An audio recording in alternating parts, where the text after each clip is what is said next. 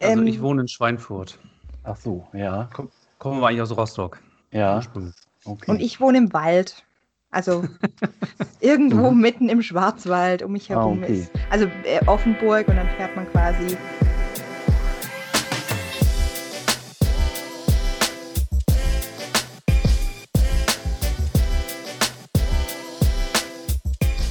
Performance Skills, der Pod -Pod Podcast. Herzlich willkommen zu Performance Skills, der Podcast. Dem ersten Podcast für Ergotherapie aus Deutschland. Hallo an alle treuen und auch neuen Hörerinnen und Hörer. Wieder einmal dürfen wir einen Artikel aus der Ergo-Praxis vertiefen. Dieser hier wird im Januar erscheinen äh, und da wollen wir euch ein bisschen neugierig machen. Dabei geht es um ein sehr interessantes Thema, das jeder von uns mehr oder weniger intensiv betreibt, und zwar äh, das Networking. Wir haben Andreas Brünen eingeladen, der sich äh, im Bereich der Heilmittelerbringer damit auseinandergesetzt hat und der sich nun bereit erklärt hat, mit uns darüber zu sprechen. Schön, dass du da bist, Andreas. Mhm. Hallo, guten Abend, ich freue mich. Ja, von mir auch äh, Hallo, Andreas. Vielleicht können wir kurz erstmal einsteigen, indem du dich mal kurz vorstellst. Mhm.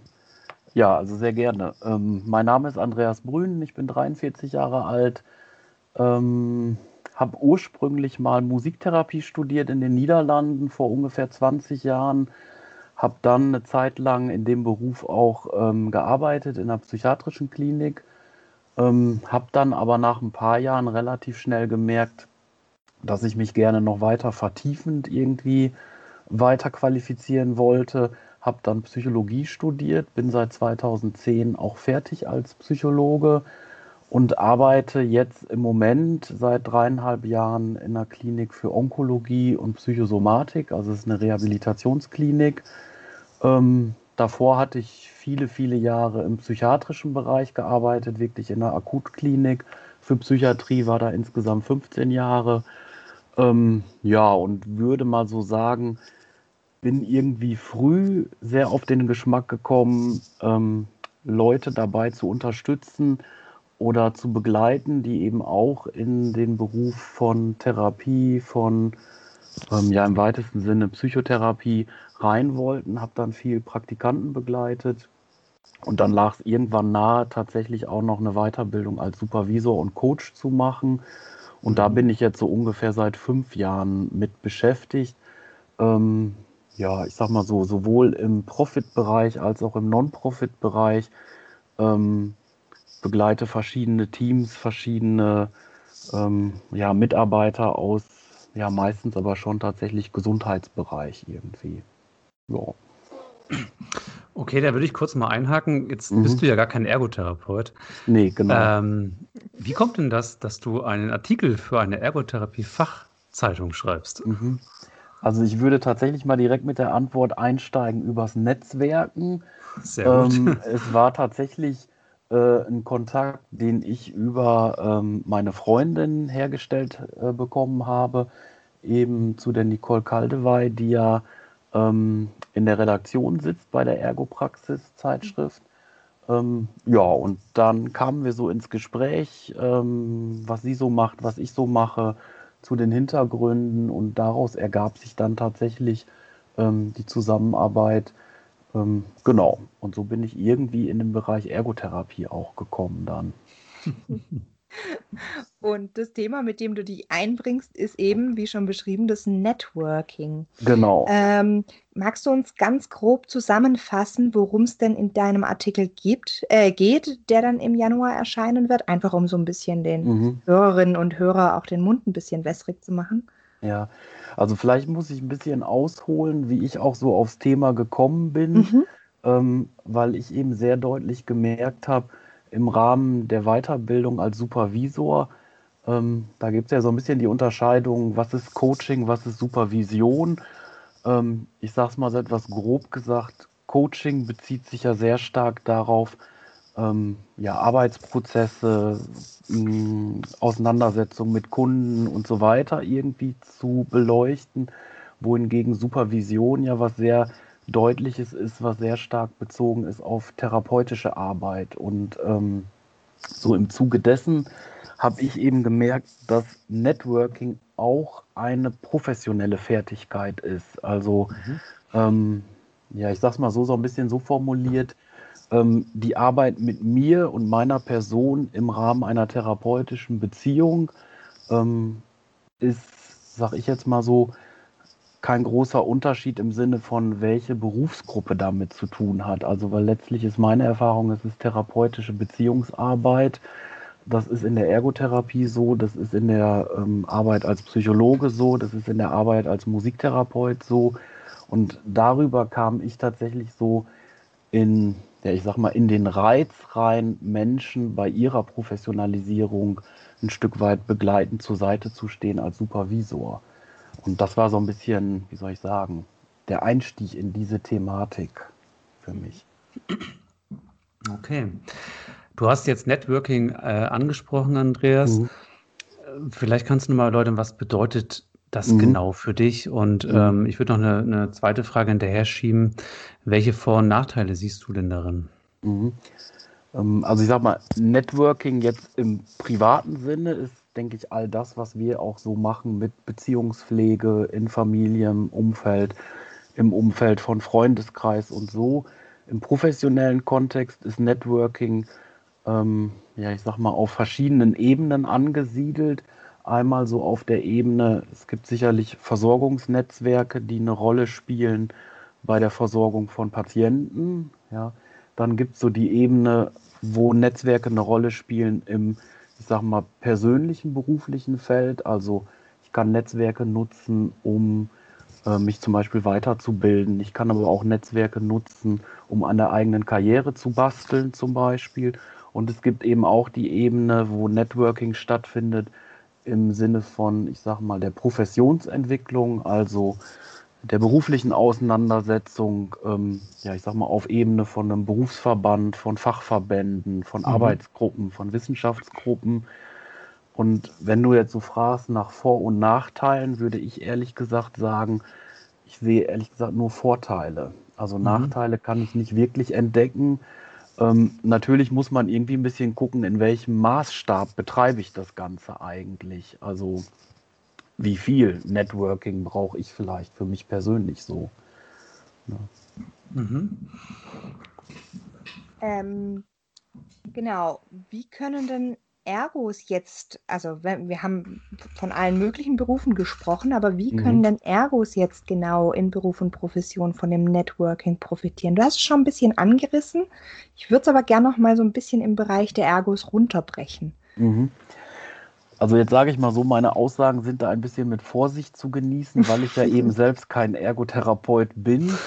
ähm, ich würde aber trotzdem mal so die Behauptung wagen, dass der eine Bereich sicherlich der ist der eigenen Professionalisierung und vielleicht auch der eigenen Profilbildung. Also ähm, es gibt viele Studien, das habe ich auch ein bisschen übersichtshalber in diesem Artikel zusammengefasst.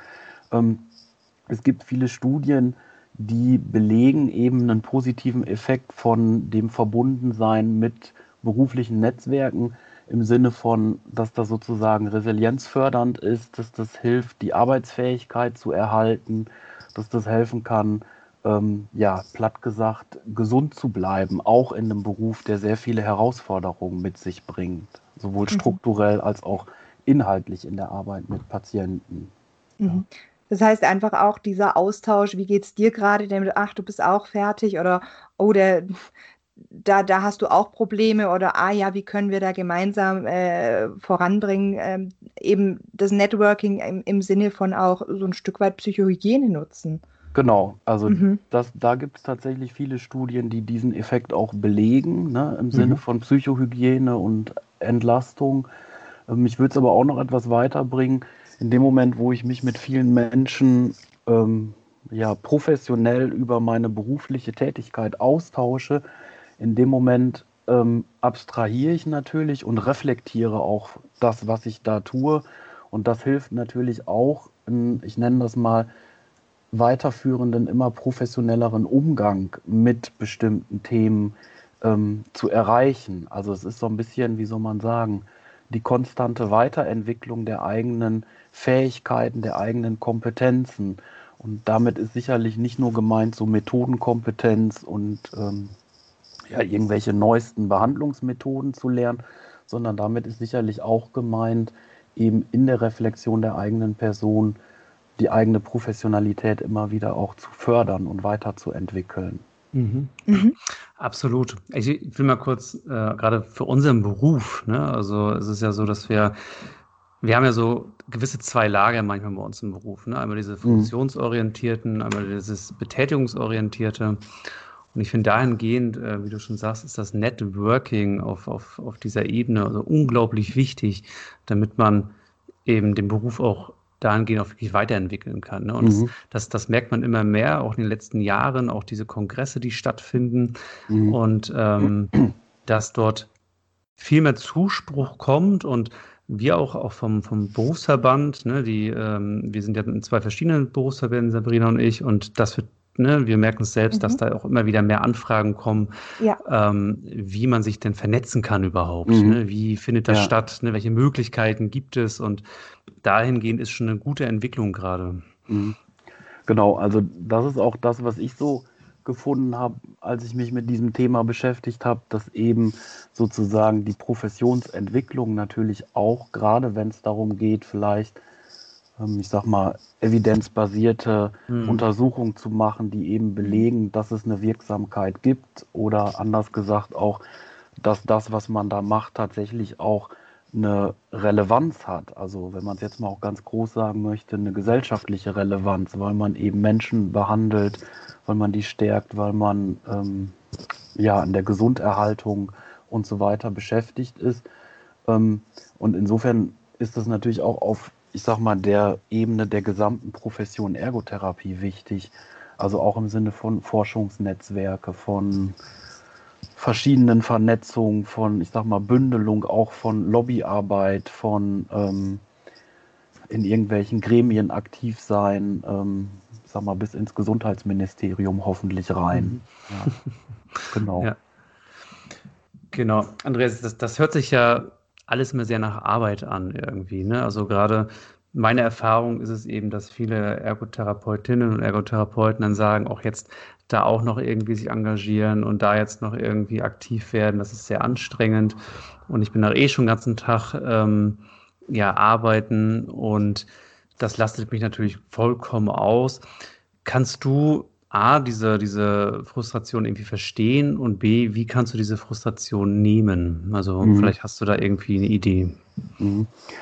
Ähm, also verstehen kann ich diese Frustration, wobei ich da auch ein Stück sagen würde, ähm, es soll jetzt ja nicht jeder sich in irgendwelche, ähm, wer weiß wie zeitaufwendigen Ehrenämter bei irgendwelchen Verbänden oder bei irgendwelchen ähm, Arbeitsgruppen oder Ausschüssen wählen lassen, sondern es geht vor allen Dingen, glaube ich, darum, das Ganze auch aktiv zu betreiben und das, was man möglicherweise sowieso an ganz, ganz vielen Stellen schon als, ich nenne das mal, ein vielleicht unbewusstes oder eher informell laufendes Netzwerk hat, das Ganze vielleicht mal einmal auch ähm, ja eher mh, ja, ich sag mal, auf eine bewusstere Ebene zu bringen und zu gucken, inwieweit betreibe ich nicht vielleicht schon ganz schön viel Networking, mhm. ohne dass mhm. mir das vielleicht ständig so bewusst ist, dass das auch dazu gehört.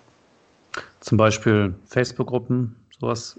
Zum Foren. Beispiel, genau, ne, irgendwelche Foren, irgendwelche Gruppen, ne, das ist sicherlich ja auch was, was jetzt im Zuge von Digitalisierung ein Stück weit Fluch und Segen gleichzeitig ist. Mhm. Also ähm, einerseits bietet das natürlich die Möglichkeit, über digitale Medien sich mit Leuten auszutauschen, mit denen man sonst wahrscheinlich nicht so ohne weiteres in Kontakt gekommen wäre. Gleichzeitig ist das Problem ja sicherlich auch, dass möglicherweise die Flut an Austausch und an Infos, an Reizen, die an mich herangetragen sind, ähm, vielleicht auch ein bisschen problematisch werden könnte. So. Mhm. Ähm, aber ich denke, da, da geht es auch darum, ja, für sich selbst einen guten Ausgleich oder einen guten Weg zu finden. Aber das ist sicherlich eine Ebene, wo man das auch sehr gut nutzen kann. Also ich bin auch natürlich als Psychologe ein Fan von realen Kontakten. Also das heißt tatsächlich auch auf Tagungen fahren, auf ähm, in mhm. Fortbildung gehen zum Beispiel, aber auch vielleicht mal tatsächlich eine regionale ähm, Intervisionsgruppe gründen.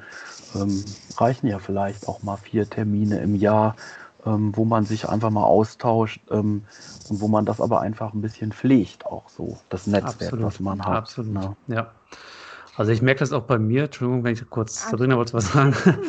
Zum Beispiel ähm, von unserem Berufsverband, wir haben ja einen relativ großen Kongress und ich fahre da jetzt nicht primär hin, um mir gewisse Vorträge anzuhören, weil die mhm. habe ich eh schon irgendwo mal irgendwo gehört und was darüber gelesen, sondern meistens fahre ich eigentlich hin, um die Ergotherapeuten und Ergotherapeutinnen zu treffen, um mich mit denen mhm. persönlich auszutauschen. Ne, und wir hatten jetzt ja, glaube ich, auch einen Online-Kongress. Das war jetzt eine Alternative oder Mitgliederversammlung online. Okay, ich bin beruflich verhindert. Aber für mich war auch persönlich weniger Reiz, dort dran teilzunehmen, weil ähm, ich mich nicht persönlich austauschen konnte. Mhm. Und das finde ich unglaublich wichtig in unserem Beruf, weil der immer wieder nach vorne schreiten muss. Mhm. Ja, ja. Das, das, das finde ich auch. Ich möchte es nochmal ganz kurz so ein bisschen zusammenfassen, weil ähm, natürlich sind Robert und ich äh, schon auch sehr engagiert und ähm, da möchte ich gerade nochmal äh, Roberts Anfangsfrage äh, aufgreifen. Wie gesagt, ich und auch äh, Robert und ich denke auch du kennen viele Leute, die wirklich sagen, nee, wenn ich Feierabend habe und den Schlüssel in der Praxis rumdrehe, dann möchte ich auch wirklich einmal abschalten, weil das ist wichtig. Mhm. Stichwort ähm, Psychohygiene.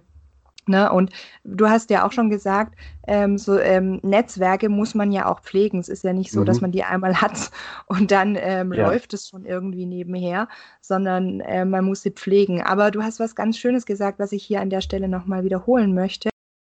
Ähm, es ist so eine Reizüberflutung ja auch, ne, oder kann es sein, gerade wenn wir die digitalen Medien noch dazu nehmen, ähm, dass es äh, wichtig ist, dass man sich vielleicht einfach auch da, auf das besinnt, was man gerne macht oder wo man mhm. gerade auch das Interesse hat und dann sich vielleicht auch ganz bewusst wird, oh, ähm, dadurch, dass ich jetzt auf einen Post geantwortet habe und da eine schöne Unterhaltung irgendwie rausbekommen habe, auch das ist Networking. Es muss mhm. nicht immer irgendwelche Dimensionen annehmen, von wegen Ehrenamt, Posten und keine Ahnung irgendwas ja. oder äh, Initiativen gründen, sondern es kann auch so anfangen. Und ich denke, das Wichtigste ist, dass man mit Herzblut dabei ist und auch weiß, da kann ich wieder aussteigen oder, oh, das hat mich jetzt gef gefesselt und gepackt. Mhm.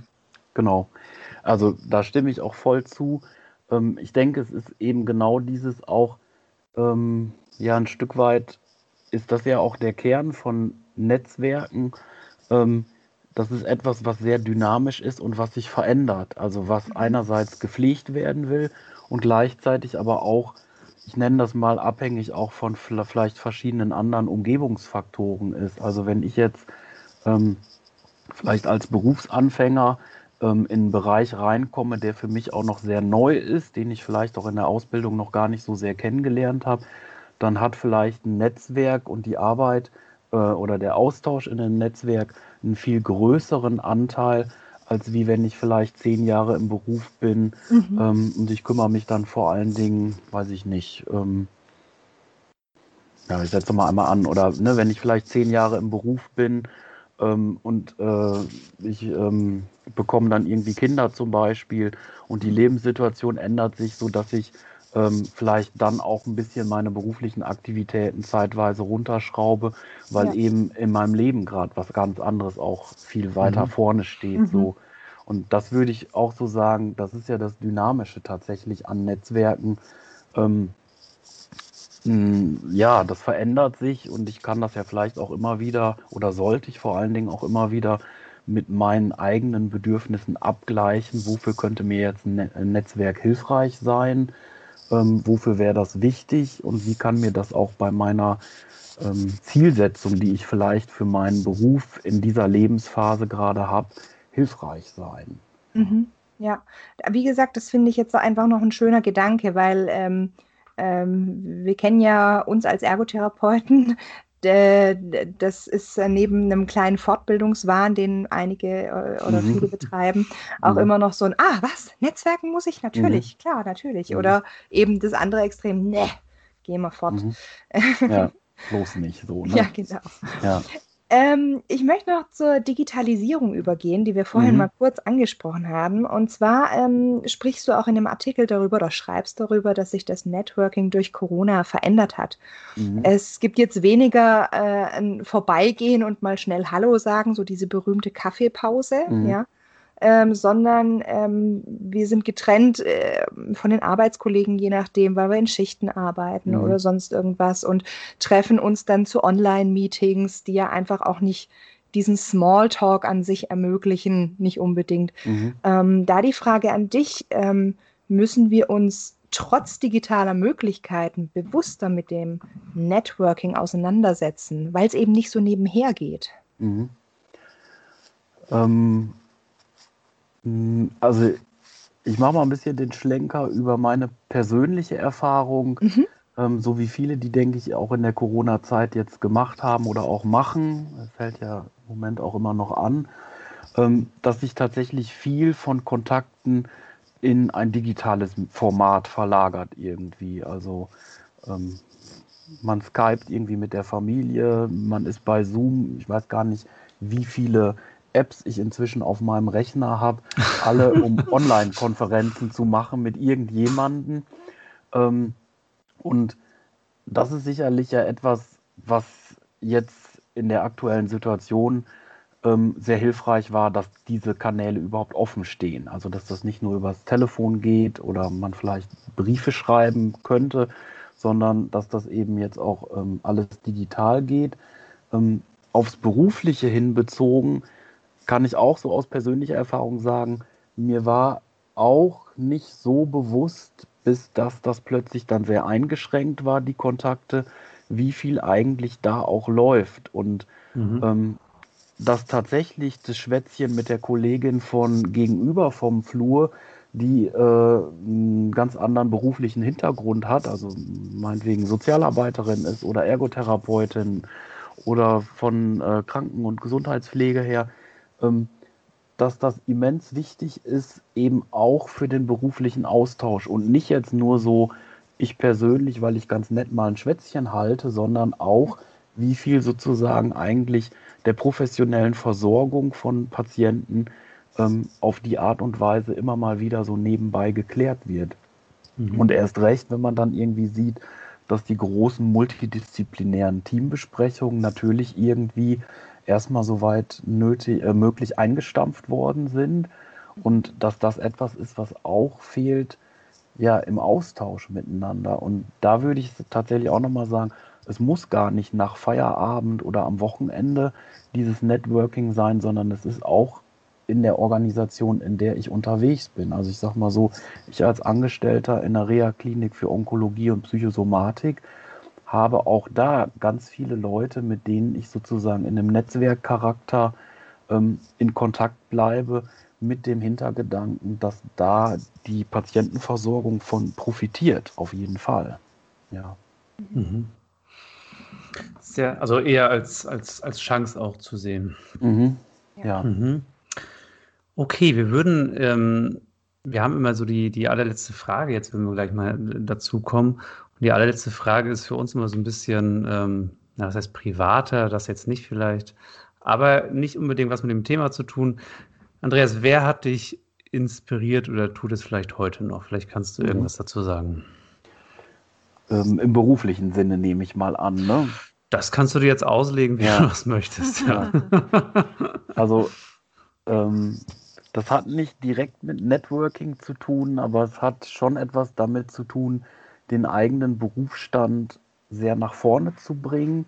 Mhm. Und zwar habe ich äh, damals, als ich vor 20 Jahren Musiktherapie studiert habe, ähm, war es üblich, ich habe das in den Niederlanden studiert und da war es üblich, dass man ein Jahrespraktikum machte in einer Einrichtung, so ein bisschen so wie so ein Anerkennungsjahr. Ähm, mhm. Und da hatte ich eben Mentor, der war damals sozusagen Pionier ähm, der Musiktherapie und der hat eigentlich nichts anderes gemacht als Networking betrieben. Also der hat an allen möglichen Stellen versucht, die Musiktherapie nach vorne zu bringen, unter anderem eben im klinischen Kontext von Psychiatrie und Psychotherapie.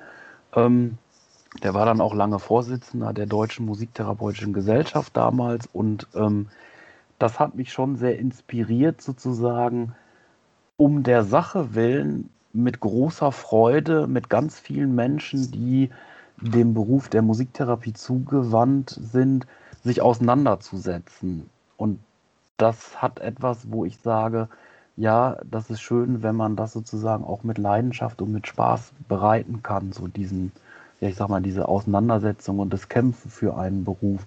Und das glaube ich auch in Bezug auf, ich nenne das mal so allgemein gesprochen, Berufe des Gesundheitswesens. Mhm. Also mhm. ähm, sehr häufig ist ja eher so, ich sag mal, von der Belastung zu hören, von der Überlastung, die strukturellen Schwierigkeiten in Kliniken und so weiter. Ähm, und ähm, ja, da sich ein Stück weit auch stark für zu machen, dass das äh, ein schönes Tätigkeitsfeld ist, was einem auch sehr, sehr viel geben kann. So. Mhm. Ich finde, das war ein wirklich schönes und inspirierendes Schlusswort. Oder einfach auch deine Erfahrung, ähm, dass dich das Networking tatsächlich an diesem Mensch und mit wie viel äh, Ehrgeiz und äh, Emotion und Leidenschaft er dabei war, äh, so mhm. inspiriert hat. Ähm, finde ich ganz toll. Mhm. Andreas, ich danke dir sehr für ähm, das Interview heute mit mhm. dir. Ja, das äh, ist eigentlich ein sehr alltägliches Thema, das Networking. Viele machen es unterbewusst, aber es ist auch schon mal sehr wichtig, das nochmal ins Bewusste zu schieben, um es dann gezielt zu nutzen, so wie viele Dinge wahrscheinlich unterbewusst gemacht werden, mhm. ähm, um dann eben auch das Potenzial hier zu nutzen. Ne? Mhm. Auf jeden Fall danke ich dir herzlich, dass du dabei warst. Mhm, vielen Dank, hat mir Spaß gemacht. Wenn von den Hörern ihr da draußen ihr noch irgendwelche Fragen dazu habt, dann könnt ihr uns natürlich schreiben zu dem Thema unter der-podcast.gmx.de oder direkt auf, die auf der Facebook-Seite. Da kriegen wir gerade immer mal wieder eine Zuschrift, gell? Mhm. Robert, das äh, wird wohl lieber angenommen. Fragt uns eben, wenn es eine Frage direkt zu Andreas gibt, leiten wir die gerne weiter. Ähm, sonst natürlich auch alles, was euch sonst so einfällt, was ihr, was euch auf den Nägeln brennt, worüber ihr gerne mal sprechen wolltet. Und hm. genau. Ja. Genau, ich sage auch noch, Andreas, vielen, vielen Dank äh, mhm. für, für das Interview. Hat mir Spaß gemacht.